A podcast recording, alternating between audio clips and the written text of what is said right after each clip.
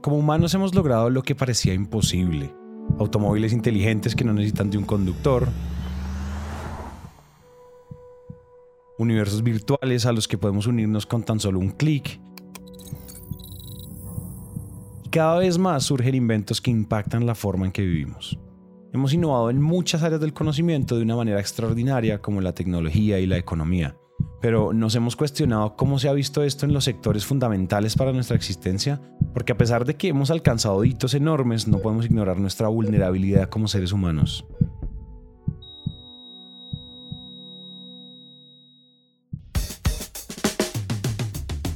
Hola a todos y bienvenidos a Innovación Bancolombia, un podcast de Bancolombia en coproducción con Naranja Media, en el que nuestra misión es aterrizar la innovación y la sostenibilidad para llevarla al ADN de todos. Todo esto a través de historias de líderes que hayan vivido y respirado estos temas. Por eso, cada 15 días les traemos un nuevo invitado para que nos deje lecciones y aprendizajes que podamos aplicar en diferentes contextos. Y si eres empresario, emprendedor o curioso de la innovación, compártele este podcast a alguien que sepas que le va a encantar.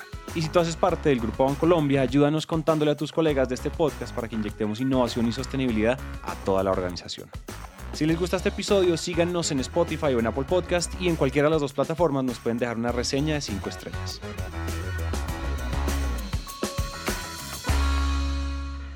Ah, yo siempre le digo esto a José y le digo al equipo como, me importa cero el tema de la tecnología, me importa el valor que esa tecnología pueda, puede traer, porque de nada sirve tener 100.000 algoritmos súper tesos, tecnológicamente hablando, si a la final se quedan en un paper que no vale nada. O sea, un paper en el futuro te puede traer mucha ciencia y te puede traer muchos avances, pero en el futuro, ¿qué pasa si transformas eso en salvar vidas? Me emociona mucho contarles que en este y en los próximos episodios de Innovación Bancolombia vamos a estar hablando de startups que están triunfando en lo que hacen, porque queremos mostrarles casos reales de innovación con los autores detrás de grandes ideas. Así que sin más preámbulo, empecemos con una startup de impacto que transforma datos médicos para crear algoritmos de inteligencia artificial y lograr la detección temprana de enfermedades. Estoy hablando de Arcángel.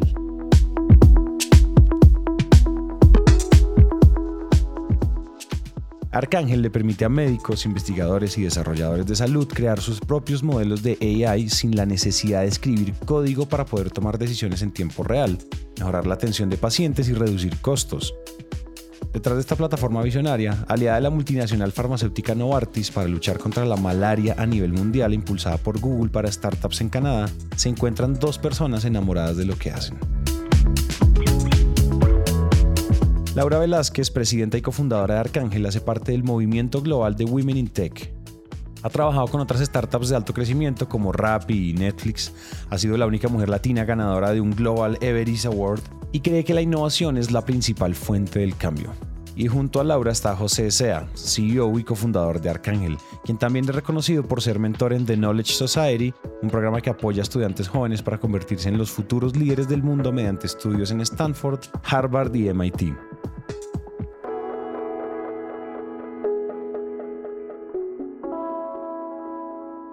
Estamos hablando de dos mentes brillantes que en el momento en el que nace Arcángel no tenían mucho que ver con el mundo de la salud y no tenían idea alguna de cómo hacer una línea de código, porque en realidad todo empezó con la intención de cambiar la vida de millones de personas como lo están logrando hoy. Esto inicia de una forma muy orgánica y sin, eh, sin decir esto hacer un negocio, esto es una idea que va a transformar el mundo. No, esto nace por una necesidad súper puntual y es que José y yo somos pareja hace muchos años, muchísimos, como 10, 11 años. Entonces su abuelito que además también se llama José, a don José, y lo diagnosticaron tarde con un cáncer.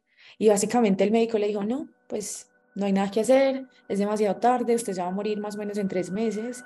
Yo cuando estaba en la cita con mi abuelo, imagínense como una película del FBI, el médico coge una cantidad de papeles y las pega en una pared, empieza a conectar puntos. Y dijo, aquí hay algo. Y empezó a escarbar, a escarbar, a escarbar, a escarbar y encontró lo que el lado les dijo, un diagnóstico tardío de cáncer y, pues ya, si hubiéramos visto este papelito que hay acá, este documento puntual que está dentro de este papel, eh, hubiese sido diferente, pero como hasta ahora lo vemos, pues ya no hay nada que hacer. En el momento cuando sucedió, pues todo el mundo estaba en shock, mi familia estaba súper aburrida y demás. Yo la verdad tenía mucha rabia. Hemos sido muy creativos para vender hamburguesas, para optimizar, para traer un taxi a la casa, para alquilar una bicicleta pero no somos como tan hábiles para salvar la vida de las personas, como que no tiene sentido en el orden de las prioridades de los seres humanos.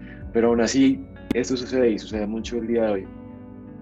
Esta no es solo la historia de José, también la de Laura cuando sus abuelos fallecieron y la de todos finalmente, pues en algún punto de nuestras vidas nos hemos enfrentado a la tristeza y frustración de perder a alguien cercano. Y la forma que tuvo José para afrontarlo fue buscar la manera de solucionar la situación, porque a pesar de que la tecnología ha sido imprescindible en la medicina, desde los rayos X hasta las resonancias magnéticas, esto era algo más allá de las herramientas, pues si hubiese existido un diagnóstico temprano con la información que se tenía, tal vez se habrían podido implementar algunas medidas oportunas para evitar mayores consecuencias. La forma que sucedió en nuestro caso fue simplemente buscamos solucionarle el problema a una persona y esa persona pues era mi abuelo en un inicio. Eventualmente trabajamos un montón en solucionar ese problema, pero él falleció, no pudimos implementarlo del todo con él.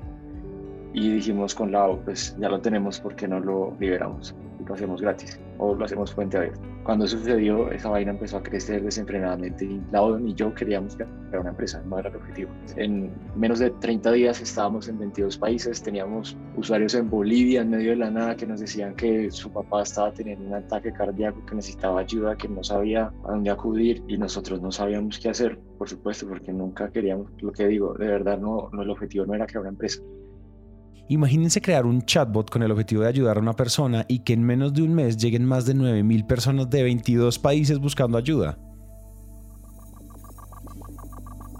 Esto fue lo que sucedió y lo que motivó a los inicios de Arcángel, gracias a un chatbot que buscaba prevenir enfermedades cardiovasculares con el objetivo de generar un impacto para ayudar a tratar pacientes de una forma humana, mientras se ayudaba a los equipos médicos para salvar vidas.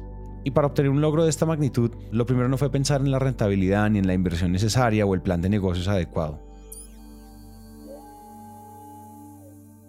Lo más clave para alguien que está intentando resolver esa duda es enamorarse de esa persona que tú quieres resolverle el problema. Hace poco estuvimos discutiendo con lado el libro del CEO de Pfizer que discute cómo llevó la vacuna a producción en ocho meses. Y él lo primero que hizo cuando reunió a todas las personas para poder crear un plan de acción urgente, cada uno tenía que llevar una foto de por qué era importante la vacuna para su vida. Y entonces él llevó la foto de su hija, porque su hija tenía un problema de salud muy grave, que si le pasaba algo con el COVID, podía morir muy fácil. Entonces ese driver o esa razón por la cual tú haces las cosas, ese amor que tú tienes con el usuario final es la gasolina que te permite hacer eso de forma indefinida, porque es algo que nunca uno para hacerlo. Arriesgarse por sacar adelante una startup implica un constante proceso de prueba y error para encontrar la dirección correcta que la diferencie de la competencia. Y es que no hay una fórmula fija. Para Apple puede ser un énfasis en la creación de productos que otorguen una experiencia de usuario excepcional, o para Canva que cualquier persona logre crear diseños atractivos sin necesidad de conocimiento alguno sobre el tema. Pero en el caso de Arcángel, uno de los ingredientes clave detrás de su éxito era amar a las personas a las que se dirigen y sentir el dolor por ellos. Muchas veces nos preguntamos sobre los secretos detrás de las grandes empresas y en el caso de Arcángel todo nace con el fin de generar impacto, lo cual los ha llevado a trabajar por la misión de lograr que para el año 2030 mil millones de personas vivan libres de enfermedades prevenibles.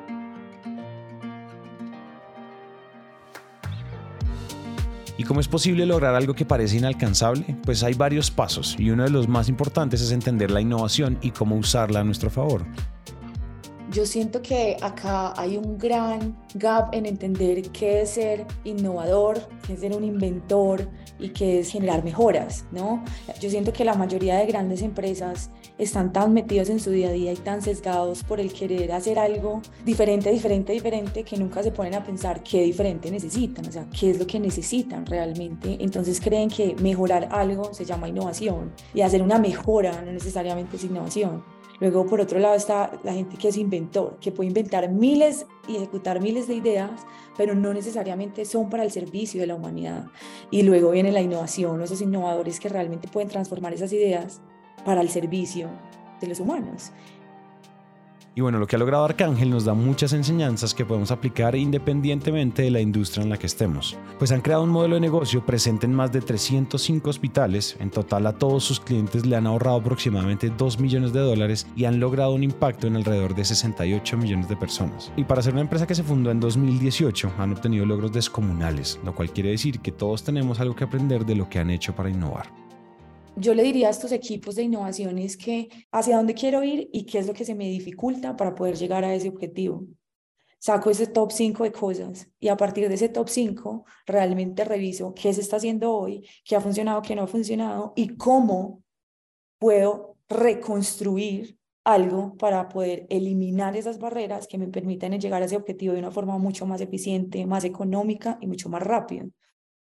Hay muchas ocasiones en las que no necesitas tecnología para innovar y eso sucede bastante, pero al final diría que son como esos dos puntos. Uno es como que tú tengas 100% claridad de cómo es esa relación entre máquina y humano y la segunda es cuál es el outcome el objetivo que tú quieres lograr y buscas cualquier tipo de solución para solucionar. No tiene que ser la más cara ni la más sofisticada, sino qué es lo que soluciona el problema lo más inteligentemente posible.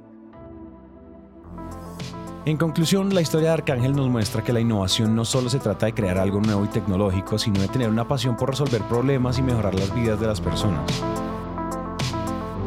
Laura Velázquez y José Sea no comenzaron en el campo de la salud, pero su motivación por encontrar una solución a la pérdida de seres queridos los llevó a crear una plataforma que está cambiando la forma en que se previenen y tratan enfermedades. Arcángel es una muestra de cómo la tecnología puede ayudar a salvar vidas y cómo la empatía puede impulsar grandes ideas. Esperamos que esta serie de episodios los inspire a seguir su pasión y especialmente a crear soluciones innovadoras para los desafíos que enfrenta nuestro mundo. Nos escuchamos entonces en un próximo episodio. Hay mucha gente que el impacto es ser responsable socialmente y eso no es impacto, eso es ser responsable socialmente. Impacto es donde realmente transformas la vida de la gente para bien y para mejor y es cuando realmente hay un cambio significativo en la forma en la que habitas y en la que consumes o en la que piensas, cambias esa idea. Entonces depende 100% de eso. Yo creo que sí hay muchos emprendimientos de impacto. Lo que pasa es que no siempre impacto y tecnología van de la mano.